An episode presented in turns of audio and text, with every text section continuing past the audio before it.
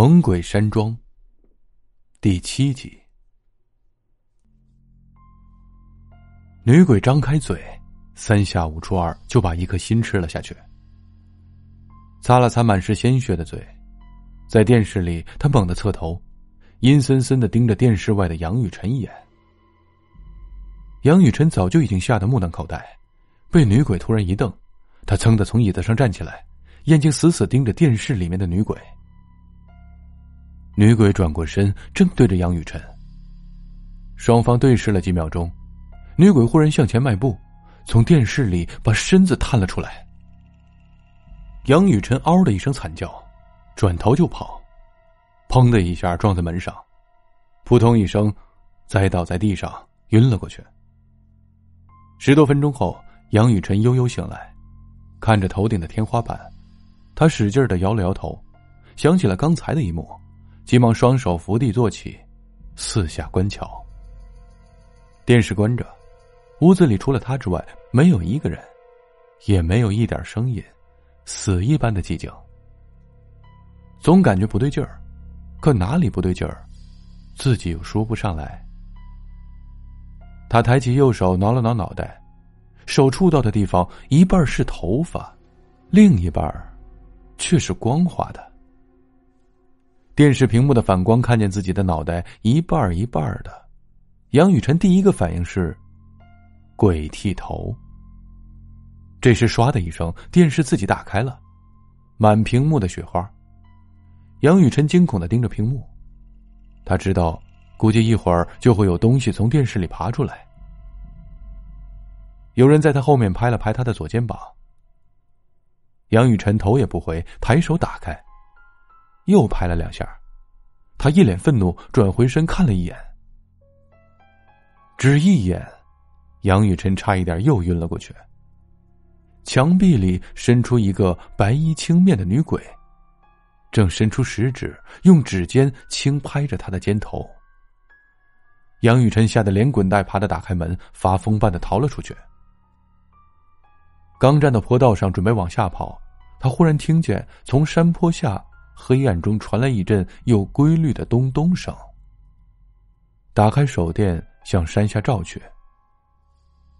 坡道上，一只皮球正咚咚的一下一下的跳着向山上走来。皮球自己上坡。杨雨辰揉了揉眼睛，确认无误后，掉头就要往山上跑。山上传来咔咔的声音。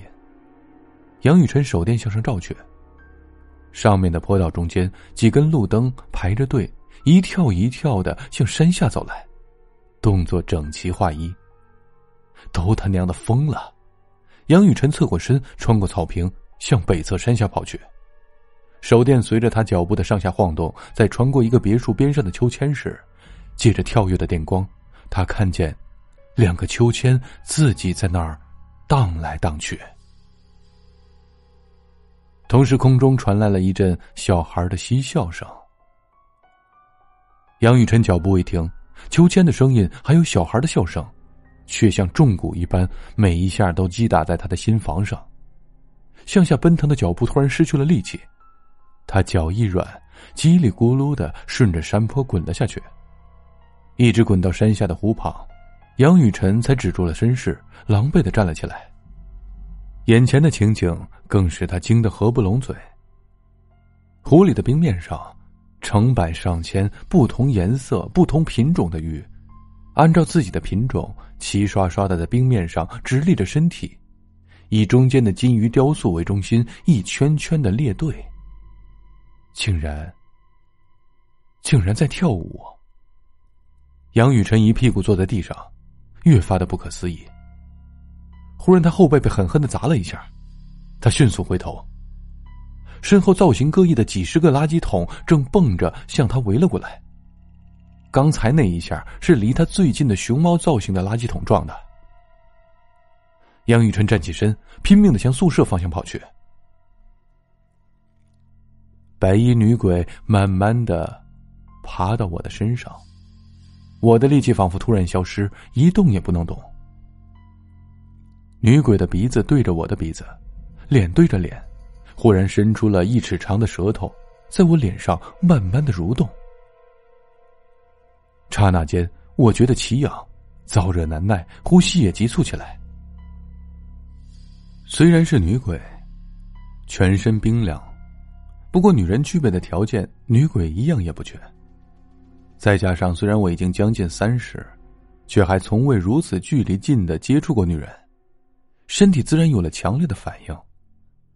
我紧闭双眼，万念俱灰，心里暗骂：“奶奶的，想不到老子活了三十来岁，被一只女鬼把自己玷污了。”女鬼察觉到我的反应，死鱼般的眼睛里竟然有了表情。一只手向我直挺起来的胯间摸去，一声鬼叫，女鬼的手刚接触到我的胯间，立刻升起了一股白烟。她飘身而起，浮在空中，不甘心的围着我漂浮着。瞬间，我的力气又回到了身体，同时脑子里浮现了一个想法：嘿，别看老子这么大了，可还是童子鸡一个，鬼怕纯阳啊！我两手撑地，倒退着出了屋子，眼睛紧紧的盯着女鬼，慢慢的扶起身子，猛然掉头，刚要发力奔跑，当的一下，被刚刚跑进来的杨雨辰给撞了出去，四脚朝天的躺在地上。杨雨辰跑得上气不接下气，看清楚是我之后，就像看见救星似的，上前一把将我拽起。队长，鬼鬼来。